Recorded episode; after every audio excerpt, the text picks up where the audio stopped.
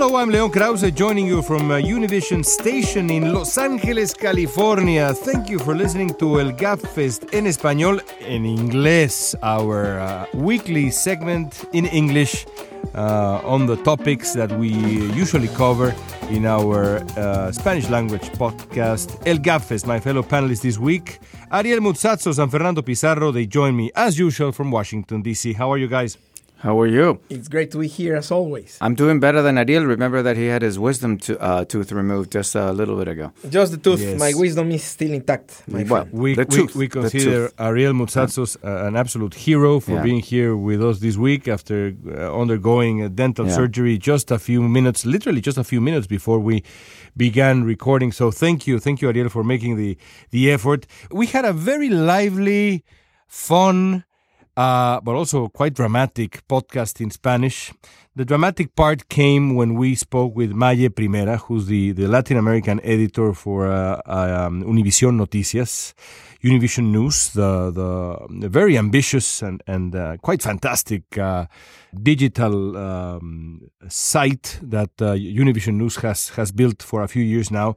Maye and her team have just won the Hillman Prize for an investigation, an in depth uh, look at violence in Central America, specifically in what is known as the Northern Triangle, El Salvador, Guatemala, and Honduras.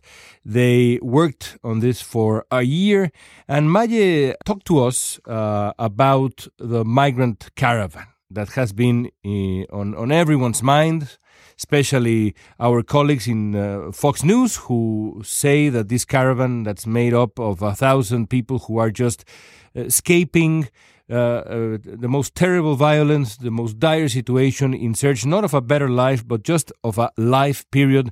Uh, for our colleagues in Fox News, these people are incredibly dangerous and the example of why uh, uh, Trump should build a wall, etc.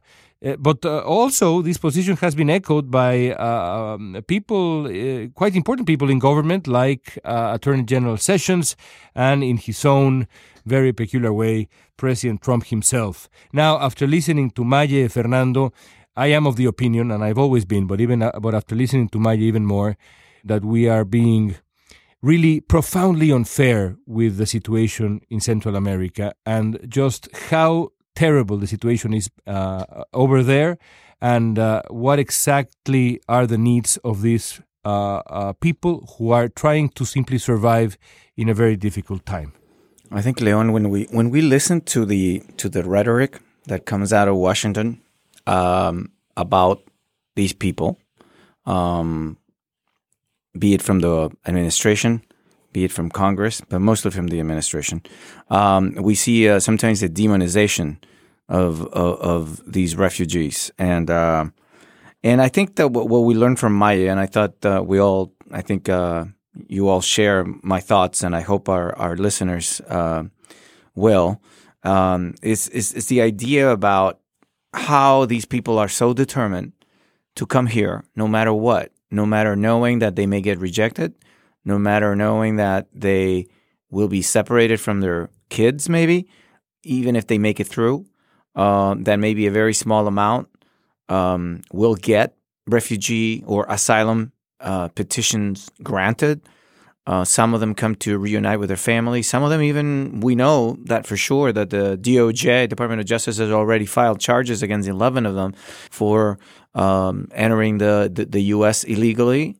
Those are the charges. Uh, one of them actually had already been deported before. So I think in many cases the desperation that these people feel that they are willing to not, willing to go back, not willing to stay. Uh, some of them have dropped out of the caravan and stayed in other countries, and mostly Mexico.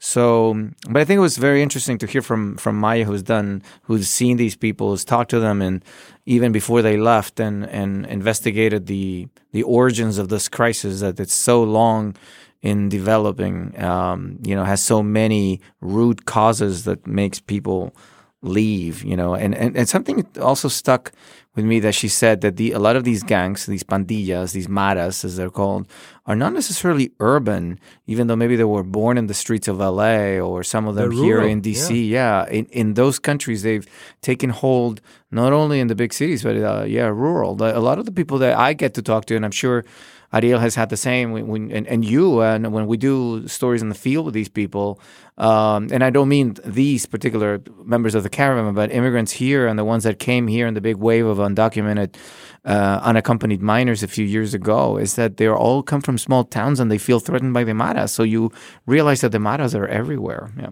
Yeah, and uh, um, uh, Maya painted a, a- picture of uh, of the people who are migrating. He, she she said that uh, these are no longer uh, men uh, migrating by themselves, looking for a job, looking for a, a a better life, Ariel, but actually. Now uh, it's families. It's families simply escaping, leaving everything behind from the rural towns in El Salvador, Guatemala, Honduras, simply uh, locking their doors or, or whatever and migrating uh, up north again as a family just to survive. And this is a concept that I think in the American uh, imagination, we have to do our best to make it very, very clear. The, the idea that these are people who are trying to survive. They are not escaping because they want to, because they're, they're, they're looking for the American dream, Ariel. Oh, this is fantastic. We're going to go over there. We're going to meet our Auntie Esperanza, whatever. They are escaping death. Death. they are literally escaping death and that is why uh, apart from uh, the fact that this is like fernando and you have said sort of the tip of the iceberg and it's just a sample of what's really going on because these are what 200 people Yeah, that nothing. arrived to the southern border of the united states uh, but there are thousands hundreds of thousands millions of people that are still in their countries in this situation and that's precisely why I asked Amaye if she was aware of any mechanism, program, uh, or campaign in in which the United States is either leading or taking part of to sort of start solving the problems in uh, their root, right there in those countries, trying to uh, help improving not only the rule of law, and not only governance, but uh, uh, you know the development uh, situation and also poverty. Uh, and I think this is really what's going to solve in the medium and in the in the long uh, term uh, this problem. Because we cannot simply and and um, I'm on the other side of the argument I know now but we cannot simply just uh, accept everyone that is in this situation and empty the countries in, in which they are having these problems to bring them to this country or to whichever country on on earth uh, uh, we want to. That's not the way to solve poverty. That is not the way to solve. Uh, evidently, the, the, the problem of corruption, of uh, institutional weakness, and certainly not the problem of insecurity. Uh, i- i- we have to address it right now because it's something urgent. And, and obviously the drama that these families are going through it's uh, heartbreaking and it's very important. But at the same time we really need to address the root uh, uh, causes of this problem. And uh, and I think that that uh, the, you know countries like the United States but not also Mexico Canada and, and other countries wherever they are on earth are going to, to have to come together and come up with uh, with with programs to to solve uh, these uh, these uh, problems uh, in in the in the countries where they are uh, happening. Yeah. The, the challenge the challenge is so large that uh, sometimes when, when one thinks of this issue in particular, one wishes, as in other issues, that we had other governments in place, uh, people people with uh, different ideas who could push, for example, uh, um, a concept or a project like uh, a Marshall Plan for Central America and the rebuilding of nations. But unfortunately, that is not the time we live in. Well, thank you, Fernando. Thank you, Ariel. Thank you to our listeners as well. If you want to uh, um, enjoy, and believe me, that is the correct verb this time around. It always is, but uh, this time around, time around, even more so. Our long conversation with Maya Primera on the migrant caravan, and you understand Spanish. Please do so check out El Gabfest, our conversation in Spanish.